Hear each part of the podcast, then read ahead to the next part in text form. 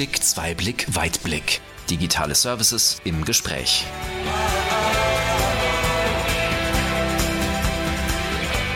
Hallo und herzlich willkommen zu unserer neuen Podcast-Reihe Einblick, Zweiblick, Weitblick, digitale Services im Gespräch. Mein Name ist Katja Lübke und ich begleite Sie als Moderation durch diesen Podcast.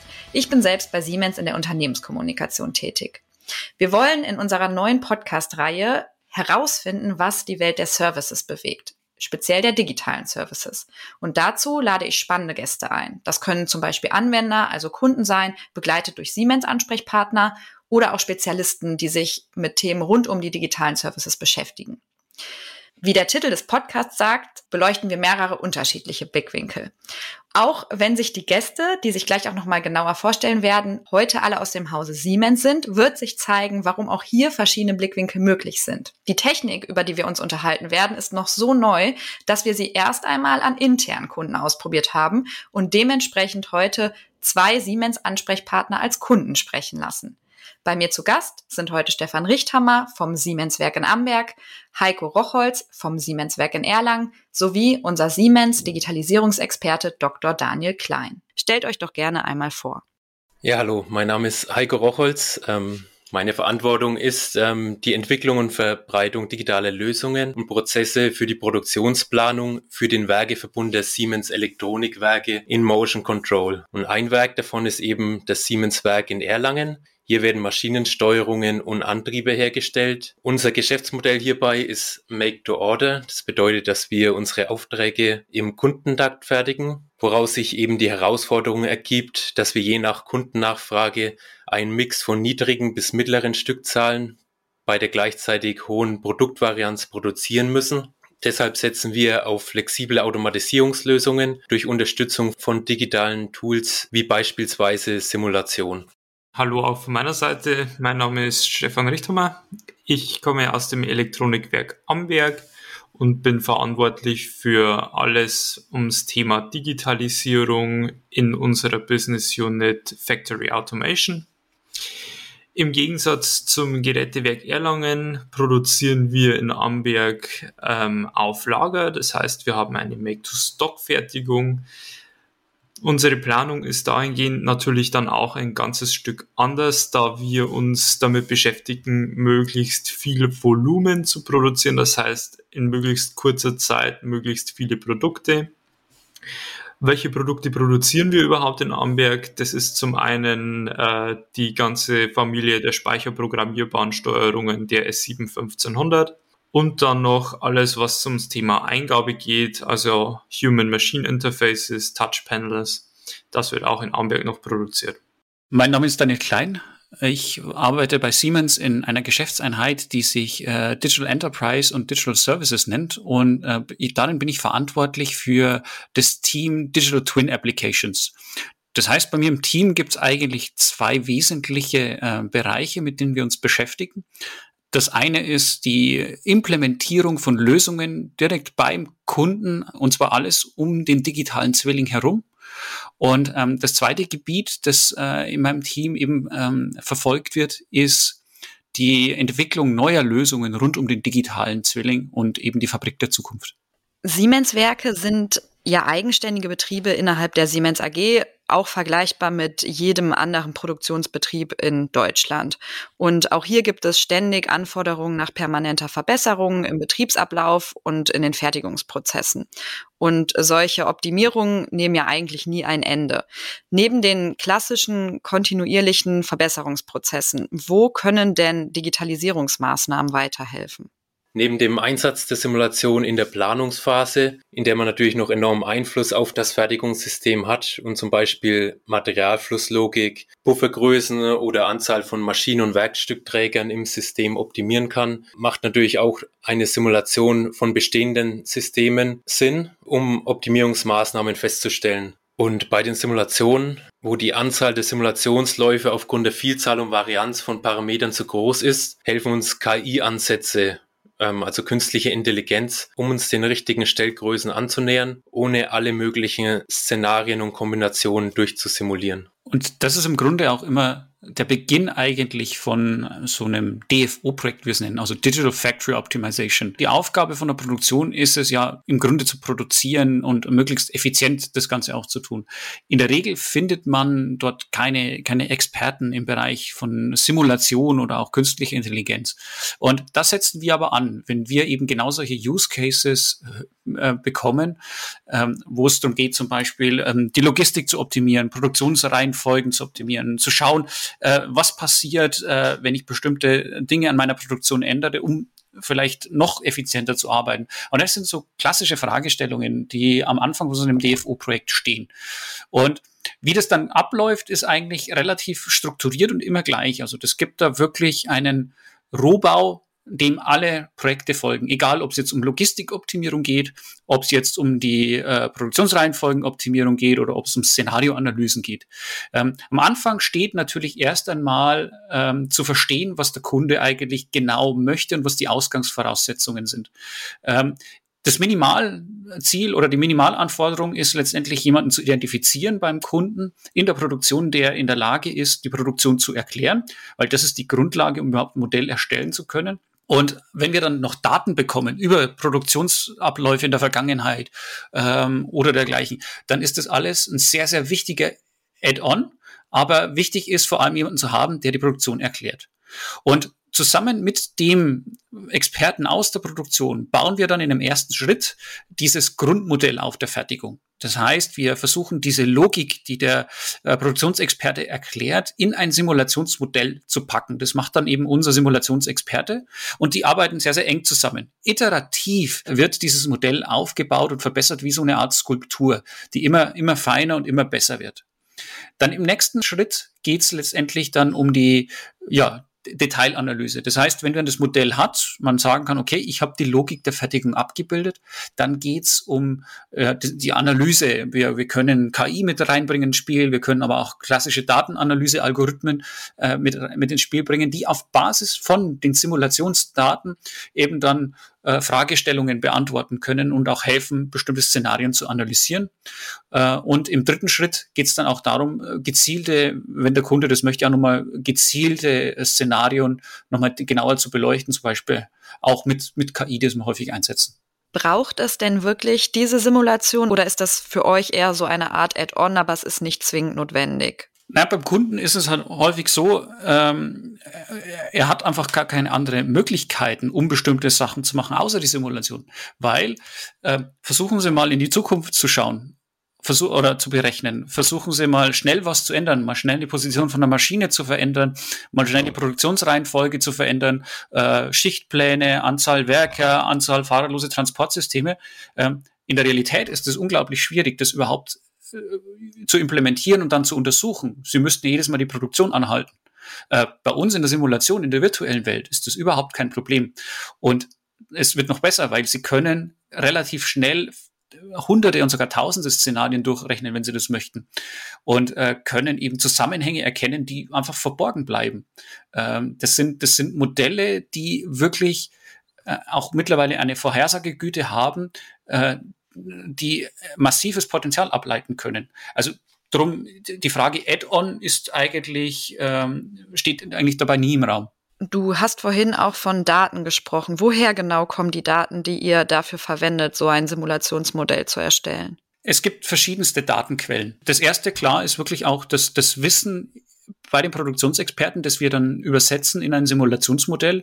Ähm, was wir aber auch häufig nutzen, ist zum Beispiel Daten aus dem Auftragsmanagementsystem. Wir nutzen häufig Daten, dann, das kommt immer auf die Systemlandschaft des Kunden an, auch Daten aus einem ERP-System. Ähm, wir nehmen auch öfters Daten aus von, von MES-Systemen. Das hängt dann auch vom Use Case ab. Ähm, aber wie gesagt, die Minimalvoraussetzung für die Simulation und für dieses Digital Factory Optimization ist, jemand muss es erklären können in der Fertigung.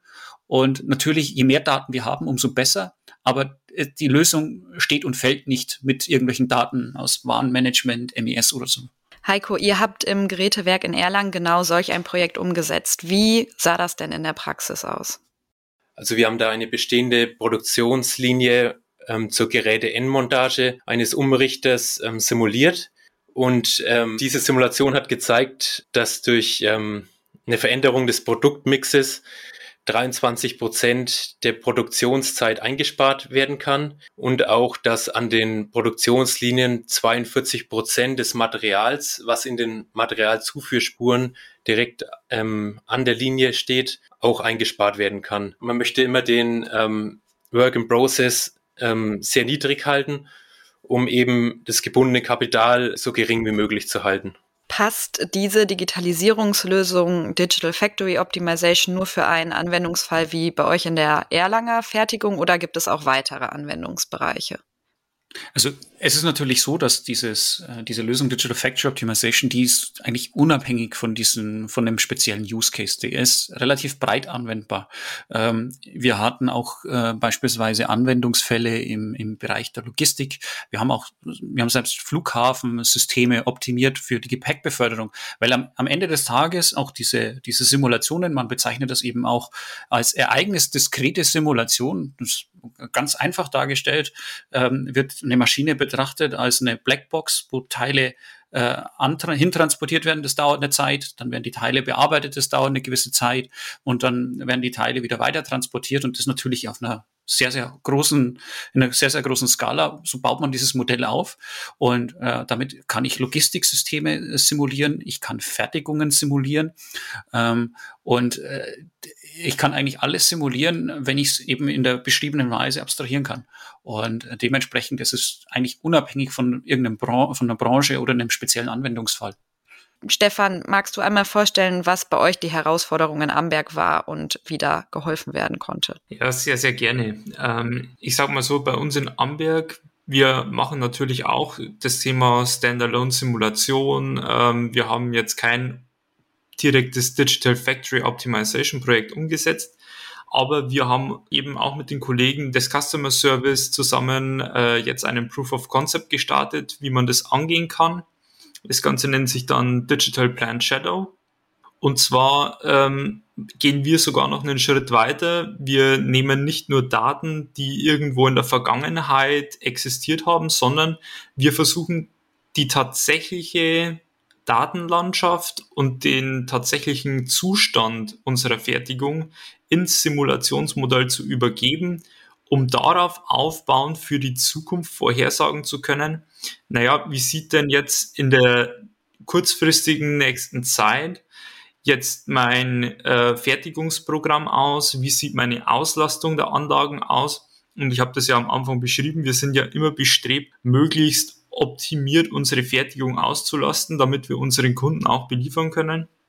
Und da ist es natürlich ein wesentlicher Anwendungsfall der Simulation, dass wir sagen, wie können wir es schaffen, dass unsere einzelnen Teilgewerke, die irgendwo im Werk äh, unterwegs sind, die zusammenspielen müssen, dass die sich untereinander verstehen und auch wissen, was kommt auf mich zu, was muss ich produzieren, was muss ich priorisieren. Und äh, da haben wir dann mit der Simulation und dem Customer Service zusammengearbeitet und versuchen das jetzt äh, in einem ersten Wurf, in einem Proof of Concept bei uns umzusetzen. Und was sind jetzt die ersten Ergebnisse dieser Zusammenarbeit? Also die ersten Ergebnisse sind relativ vielversprechend. Man muss sagen, äh, es geht relativ flexibel, die Systeme anzubinden. Natürlich ist es äh, immer schwierig, jetzt äh, aus einem Brownfield heraus, also aus bestehenden Systemen heraus, die Daten dann zu extrahieren und zu übergeben.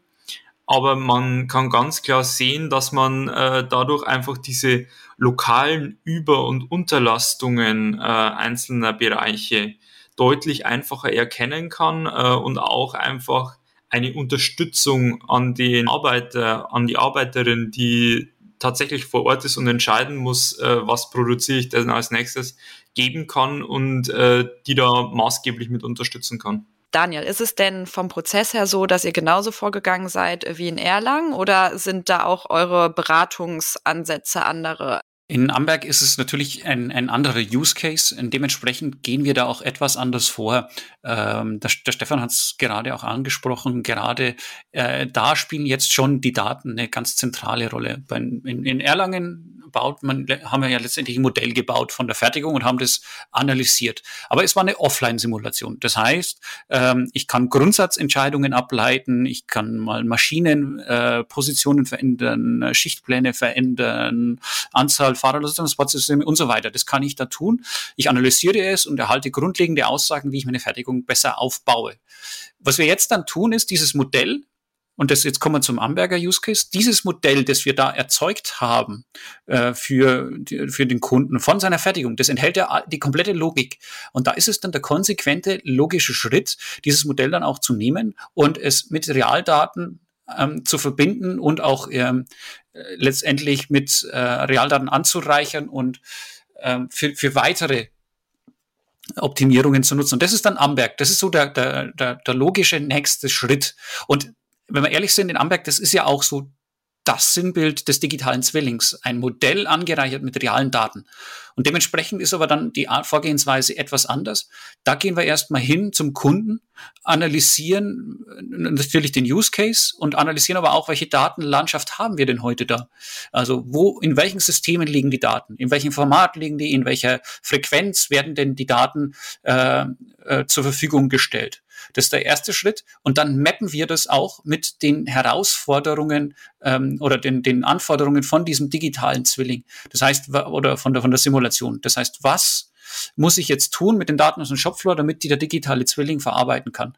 Und äh, so gehen wir dann nach und nach vor, mappen diese Daten und bauen dann äh, das Ganze in die Fertigung auch ein. Und jetzt geht's wie in Amberg dann auch in die, in die, in die in Betriebphase. Das heißt, man muss ja auch die Leute auf dem Shopfloor mit abholen, die das anwenden sollen. Aber, und das ist ganz wichtig, ähm, Simulation und der digitale Zwilling ist auch etwas, das einem Werker auf dem Shopfloor auch zur Verfügung gestellt werden muss, weil am Ende des Tages hat es einen massiven Einfluss auf die Fertigungseffizienz äh, und auch die Qualität, wenn diese Informationen da angekommen, wo sie auch gebraucht werden. Jetzt bist du ja auch das Bindeglied sozusagen oder die Gemeinsamkeit zwischen den beiden Werken. Ist es denn auch so, dass du jetzt die Kunden miteinander ins Gespräch bringst? Also tauscht ihr euch aus zu solchen Projekten, ähm, um auch eure Gedankengänge gegenseitig anzuregen? Es ist natürlich so, intern zwischen den Werken gibt es natürlich einen regen Austausch. Ähm, das ist, ist auch so, dass man bestimmte Muster in einigen Werken verprobt, bevor man es dann in andere ausrollt. Dieser Digital Plan Shadow ist ein, eigentlich ein gutes Beispiel dafür. Wir implementieren das jetzt im, im, im Werk im, in Amberg, aber sind auch schon parallel in Diskussion mit weiteren Werken, die Interesse angemeldet haben. Ähm, auch mit externen Kunden gibt es natürlich da immer einen gewissen Austausch, aber das hängt dann von den Kunden selber ab, ob die sich austauschen möchten. Wir haben ja jetzt hier das Thema Pionierprojekt. Weswegen ist denn die Wahl aufs GWA und aufs GWE als Gerätewerke gefallen? Weil es eh schon digital war oder gab es da andere Beweggründe? Die Wahl ist deshalb auf, auf Amberg und, und Erlangen gefallen, äh, eigentlich aus zwei Gründen. Ähm, der erste Grund ist, ähm, dass man natürlich versuchen, solche neuen Lösungen erstmal bei uns in den Werken zu verproben, ähm, weil ich, wir natürlich die Prozesse zum Teil auch kennen, äh, weil wir äh, sowieso in regen Austausch mit den Kollegen sind und auch sicher gehen möchten, dass bevor wir jetzt zum externen Kunden mit so einer Lösung gehen, dass wir die auch sicher äh, in unseren Werken implementiert haben. Das ist der erste Grund. Der zweite Grund ist natürlich, wenn Sie, wenn Sie heute eine neue Lösung haben, also das heißt, wie Sie diesen Digital Plan Shadow, die was völlig Neuartiges eigentlich ist, ähm, dann möchte man sich eigentlich auf diese Lösung erstmal konzentrieren. Das heißt, auf diese ganze Digital Plan Shadow Implementierung, auf die Software, die, da, die, die diesen Plan Shadow ausmacht und nicht auf die Datenanbindung erstmal oder auch ähm, irgendwelche Systeme grundsätzlich anzubinden. Und sowohl in, in Amberg als auch in Erlangen ist der, der Status da relativ weit fortgeschritten, wir hatten einfach ein einfaches Spiel ähm, für eine Erstimplementierung. Aber es ist schon so, dass wir jetzt Schritt für Schritt äh, auch in Werke gehen, wo diese Grundlage eben nicht so existiert, weil wir wissen eben, draußen außerhalb dieser Siemens-Werke und auch einige Siemens-Werke im Verbund haben nicht diese Grundlagen, aber auch da können wir das anbieten und das wissen wir auch heute schon, dass das geht. Was genau ist denn Digital Plan Shadowing und welche Voraussetzungen benötigt es? Der Digital Plan Shadow ist eigentlich die, die, der konsequente nächste Schritt in Richtung digitalen Zwilling. So was ist es?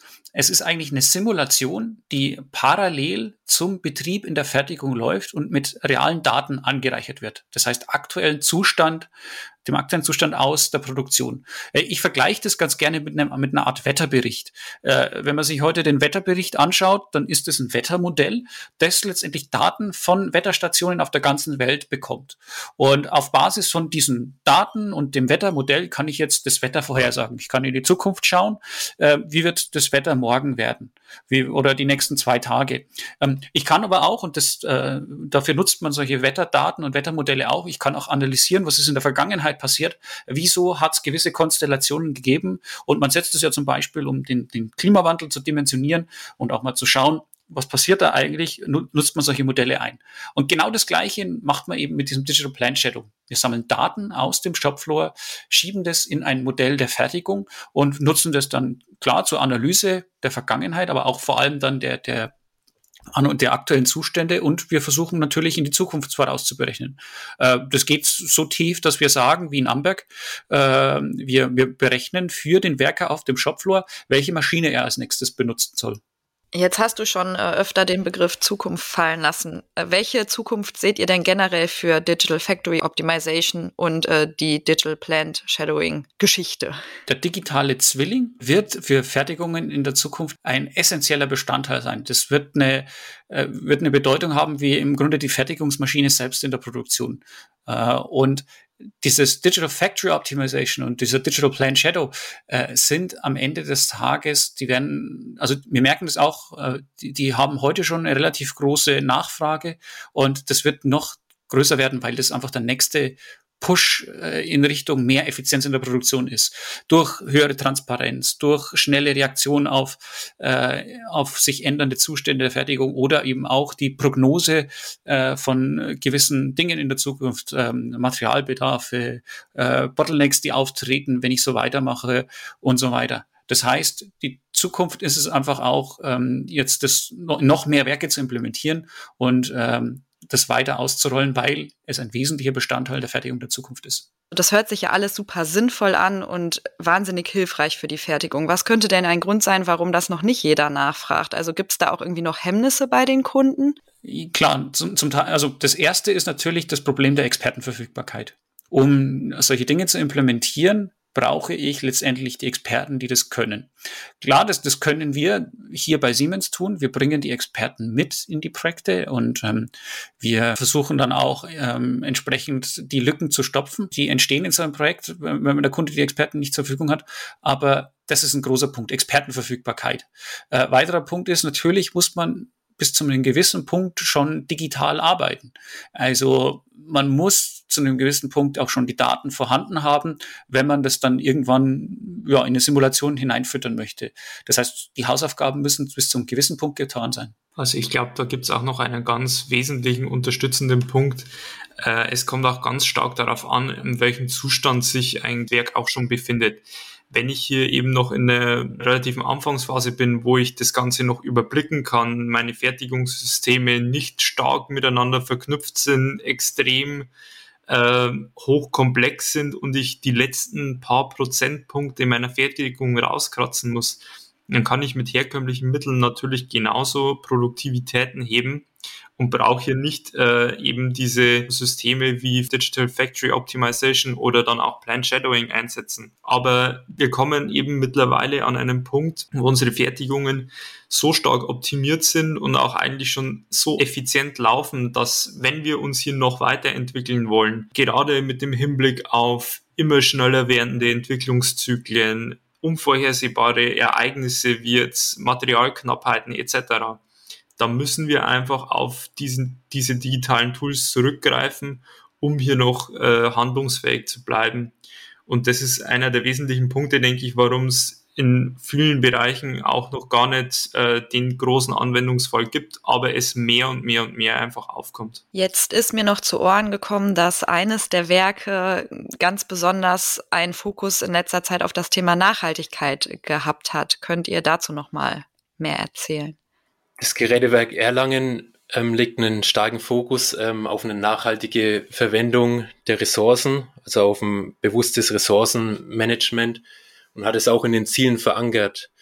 Ähm, ich denke, darauf spielst du an, dass dieses Jahr der Standort in Erlangen ähm, den Lean and Green Award für die produzierende Industrie gewonnen hat. Was man zu dem Thema auch sagen kann, uns helfen natürlich auch Simulationstools, energetische Prozesse abzubilden. Also man kann so neben der Produktion auch den Energieeinsatz optimieren. Und so schließt sich wieder der Kreis ähm, zur Nachhaltigkeit, ähm, dass eben durch Simulation am Ende auch Energie eingespart werden kann. Ja, gibt es noch persönliche Learnings aus den Projekten, äh, wo ihr sagen würdet, das wäre jetzt nochmal spannend für unsere Zuhörer und Zuhörerinnen?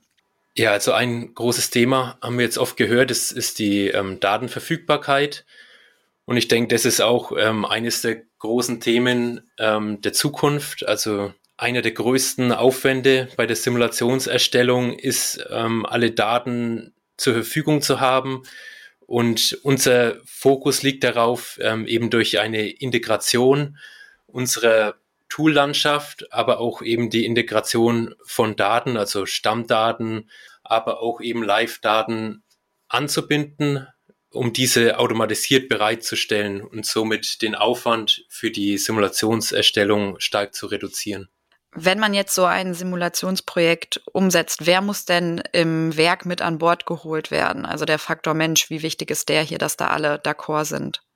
Also auch die Kollegen aus dem Shopfloor werden da natürlich mit eingebunden in Optimierungsprozesse. Das heißt, ähm, es muss Hand in Hand gehen ähm, und die Mitarbeiter, die später in der Linie arbeiten, sind auch froh, wenn das Ganze in einem Fluss äh, läuft. Also wenn sie nicht dann immer warten müssen, bis der nächste Schritt vielleicht abgeschlossen ist, immer eine kurze Wartezeit drin haben, sondern einfach im Fluss produzieren können. Und das ist auch ein Punkt, der dem Werk am Ende zugutekommt. Ja, meiner Meinung nach ist es auch erheblich vom Erfolg des Projekts abhängig, wie stark die Leute direkt mit eingebunden werden. Ähm, viele stehen völlig hinter diesen neuen Digitalisierungslösungen, wie es der Heiko gerade gesagt hat äh, die sind ja auch daran bestrebt, dass sie die Fertigung einfacher und effizienter gestalten können, dass sie hier keine Wartezeiten haben. Ähm, aber man muss sie auf jeden Fall von Anfang an mitnehmen, weil man braucht die Akzeptanz auch dieser digitalen Tools, weil wenn die dann natürlich dauerhaft immer umgangen werden, übersteuert werden, dann äh, bringen sie einfach auch nicht den gewünschten Erfolg. Und man muss auch sagen, gerade wenn man sich jetzt, Beispiel, ich nehme als Beispiel Amberg heraus, ähm, der Anwender ist ein, ein jemand auf dem Shopfloor, der die Aufgabe hat, eben Teile zu testen und auch die Röntgenmaschinen auszuwählen. Und wir haben uns zu Beginn des Projekts auch direkt mit den Kollegen auf dem Shopfloor unterhalten und sie haben gesagt, sie unterstützen dieses Projekt, weil sie einfach sehen, äh, es würde ihnen ungemein im täglichen Arbeitsalltag helfen, wenn ihnen jemand diese Aufgabe der Planung der nächsten Aufträge, auf welche Maschine ich gehe äh, oder, oder welche Aufträge ich vielleicht umpriorisiere, äh, wenn Ihnen das ein System abnehmen könnte. Wenn wir im laufenden Prozess auf Basis des Simulationsmodells optimieren wollen, wie erfahren denn dann die Mitarbeitenden vor Ort davon? Haben die einen Knopf im Ohr? Gibt es irgendwie Displays an den Maschinen? Also es ist im Grunde so, bei unserem Projekt in der Regel gibt es eine App, die ist verfügbar sowohl über den Browser als auch über ja, jedes portable Gerät, Tablet, äh, Smartphone.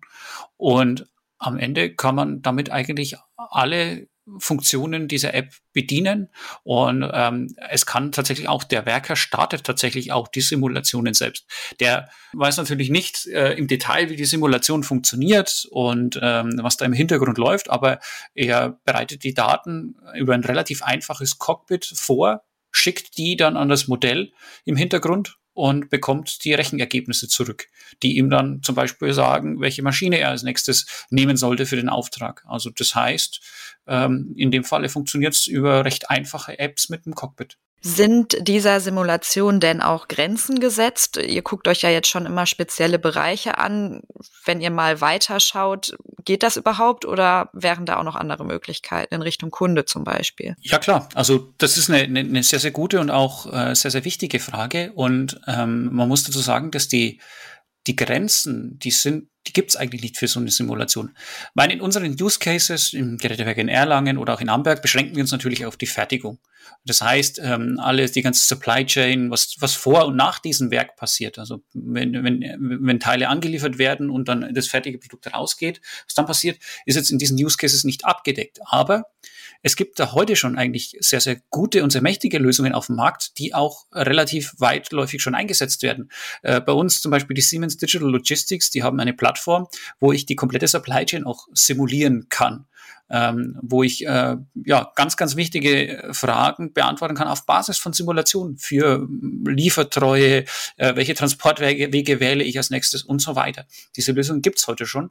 Und ähm, wir müssen um, die, um diesen digitalen Zwilling nächstes mal voll auszuschöpfen, müssen wir auch äh, global denken und äh, müssen wir dürfen uns nicht nur auf die Produktion konzentrieren, weil am Ende ist, bis es, bis, sage ich mal, ein komplettes Produkt wie ein Auto oder auch eine, eine komplexe Maschine fertig sind, gibt es ein ganz komplexes System aus verschiedensten Stakeholdern auch, mit verschiedensten äh, ja, Lieferwegen. Und nur dann, nur wenn wir das alles mit betrachten, können wir das volle Potenzial auch ausschöpfen. Sind wir als Siemens denn der einzige Anbieter solcher Services und solcher Lösungen in Richtung Simulation oder können das auch schon andere? Da gibt's natürlich auch, auch andere Lösungen und ähm, ähm, auch andere Anbieter. Aber, und da kommen wir jetzt zur Stärke von Siemens, wo wir auch ganz klar sehen, was die Stärke von uns auf dem Markt ist, ist, dass wir eine Lösung aus einer Hand liefern können. Wenn man diese Systeme, Simulation, Shopfloor-Daten, Cloud-Anwendung und so weiter, wenn man das alles zusammenbringen möchte, muss man sich eigentlich in allen Bereichen auskennen. Und diese besondere Stärke haben wir bei Siemens, weil wir überall auch wirklich auch Marktführer platziert haben oder, oder zumindest auch Produkte haben, äh, die sehr, sehr, sehr, sehr gut und sehr, sehr weit verbreitet sind und können dann den Service drumherum anbieten um eine Endlösung für den Kunden zu schaffen. Ich möchte mich ganz herzlich für das heutige Gespräch bedanken und ähm, finde es super spannend, nochmal zu sehen oder zu hören, dass wir als Siemens eben nicht nur Digitalisierung verkaufen, sondern sie auch bei uns selbst einsetzen. Und das haben wir jetzt dann anhand von zwei unterschiedlichen Fertigungsbetrieben erlernt. Ganz herzlichen Dank für das Gespräch. Sie finden als Zuhörer weiterführende Infos rund um den Themenbereich digitale Services in den Show Notes und ich freue mich auf Ihre nächste Teilnahme. Ja, vielen Dank für das Gespräch. Hat sehr viel Spaß gemacht. Ja, von meiner Seite auch vielen Dank für die Einladung. Ähm, schön, dass wir da mal vorstellen konnten, was alles so läuft. Und ich bin auch gespannt, wo die Reise noch weiterhin geht. Auch von meiner Seite vielen herzlichen Dank, dass ich da sein durfte und ja, von einem meiner Lieblingsthemen, dem digitalen Zwilling, erzählen durfte. Ganz lieben Dank und bis zum nächsten Mal, wenn es heißt digitale Services im Gespräch.